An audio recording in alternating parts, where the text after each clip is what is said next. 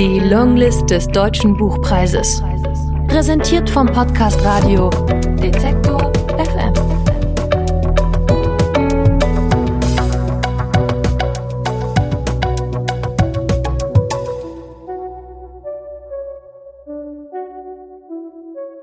Aus Luca Kieser, weil da war etwas im Wasser. Gelesen von Gregor Schenk.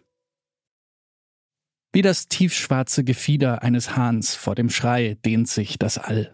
Und die Erde, unsere Heimat, ist darin nicht mehr als das Blitzen einer Federspitze.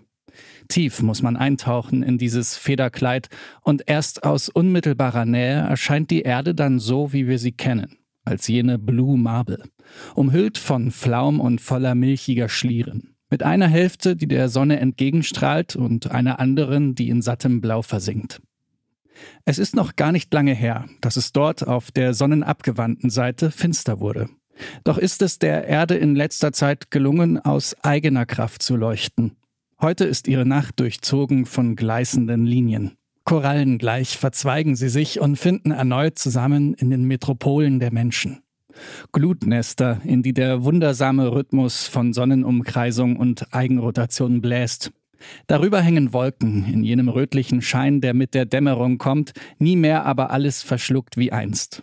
Nur inmitten der Meere, jener ins All gleißenden Ozeane, gibt es noch lichtlose Orte. Die Temperaturen liegen hier unten nur knapp über dem Gefrierpunkt. Wenn oben Orkane toben, bleibt es still. Und alles ist schwarz. Dann aber glimmt etwas auf, flackert etwas, blinkt. Und auf einmal schimmern die Felsen. Regenbögen aus Bakterien steigen auf. Aus dem Schlamm wachsen Skulpturen, überzogen von lumineszierendem Schleim. Muscheln hocken darin, öffnen sich und stoßen neongrüne Blasen aus. Etwas Unförmiges macht sich los, leuchtet violett auf und schwebt davon. Anglerfische entzünden ihre Laternen. Ein stacheliges Band schlängelt sich vorbei und pulsiert gelb. Aus Spalten und Ritzen linst man ihm hinterher. Und dann blitzen die Blicke von überall. Bleiche Pupillen, lidlose Augen, von Drachenfischen und Aalen, Riesenasseln und Würmern, von Schnecken, Igeln, Krabben. Und schlagartig ist alles wieder schwarz. Weil da ist etwas im Wasser. Ein Wesen, das immerzu in Finsternis lebt, das mit jedem Atemzug die Schwärze einsaugt und wieder aus sich herausdrückt, das sie auf diese Weise überwindet, sie durchdringt. Stellen wir uns ein Leben vor, das aus nichts besteht als alter Nacht. Sein Körper ähnelt einer Lampionblüte. Doch ist er hundertfach größer als die größte aller Blumen, ist flüssig wie das Wasser selbst und besitzt dort, wo bei einer Blume die Knospe am Stängel hängt, einen Schnabel.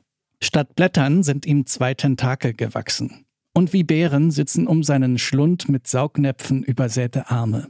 Wir. Acht sind wir, acht Arme eines Riesenkalmars. Und, das können sich die Menschen wohl kaum vorstellen, wer so viele und so lange Glieder besitzt, braucht schnelles Blut. Er braucht dünnes Blut, braucht mehr als nur ein Herz.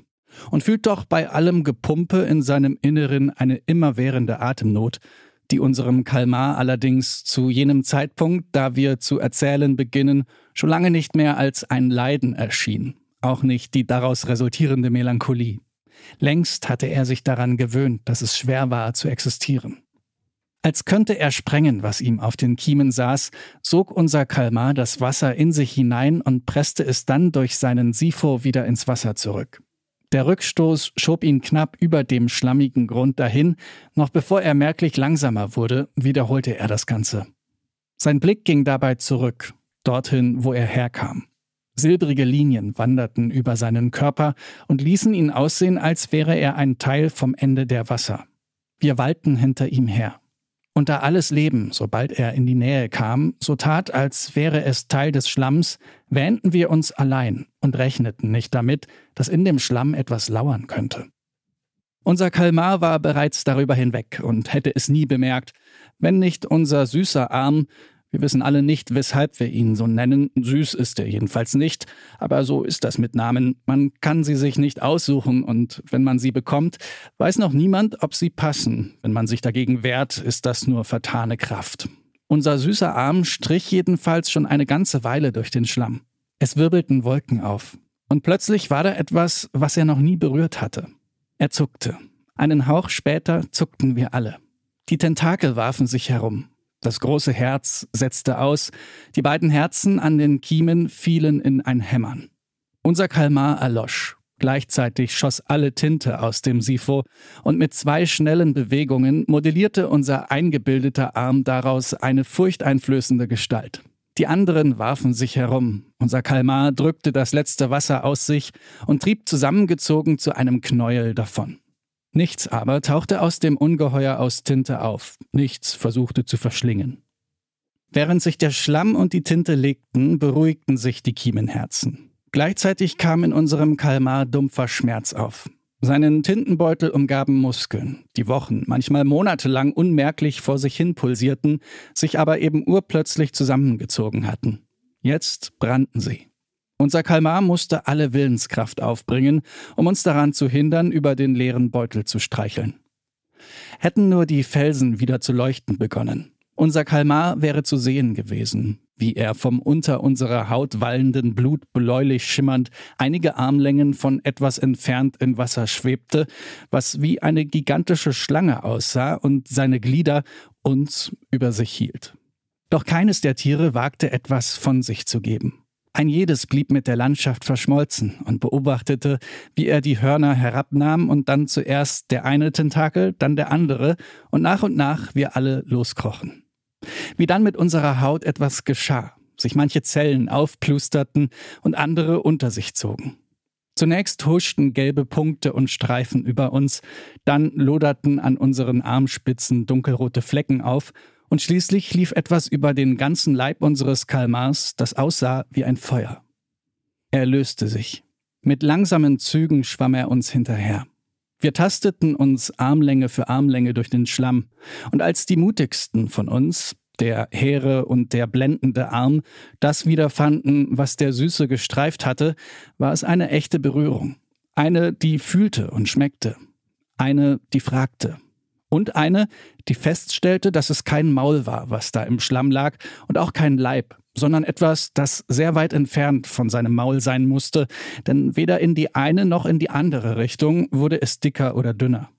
Und obwohl wir immer fester zupackten, regte sich dieser fremde Tentakel nicht.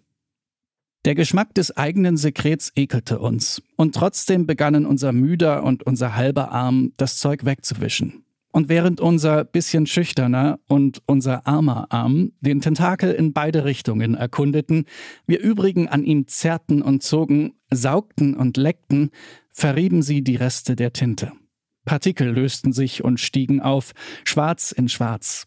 Und darunter kam die glatteste Haut zum Vorschein, die uns je begegnet war. Kein Schleim, kein Geschmack, keine Schuppen oder Ritzen, nicht einmal Poren, nur ein Glühen. Ein Glühen, das durch die Glätte nach außen drang und das die Herzen unseres Kalmars kräftiger pumpen ließ. Auf seiner Haut flammten Punkte auf. Von den Felsen konnte man ihn in der Finsternis rosa schimmern sehen. Halten wir hier für einen Moment inne. Es war zu jenem Zeitpunkt schon eine Weile her, dass unser Kalmar die eisigen Ströme unserer Heimat verlassen hatte. Und bevor wir verraten, zu wem der glühende Tentakel gehörte, bevor wir erzählen, wohin er uns führte, wollen wir einen Blick zurückwerfen und uns erinnern, weshalb unser Kalmar überhaupt aufgebrochen war. Denn auch wenn unser Kalmar noch jung war, lebte er damals bereits schon lange, wie seinesgleichen seit Anbeginn der Zeit lebten. Immer war etwas im Wasser, vor dem man sich verbarg oder das man verschlang. Immer war man allein. Erinnern wir uns an jenen Moment, da sich das änderte.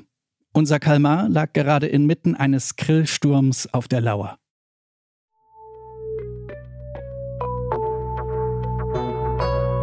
Die Longlist des Deutschen Buchpreises. Präsentiert vom Podcast Radio Detektor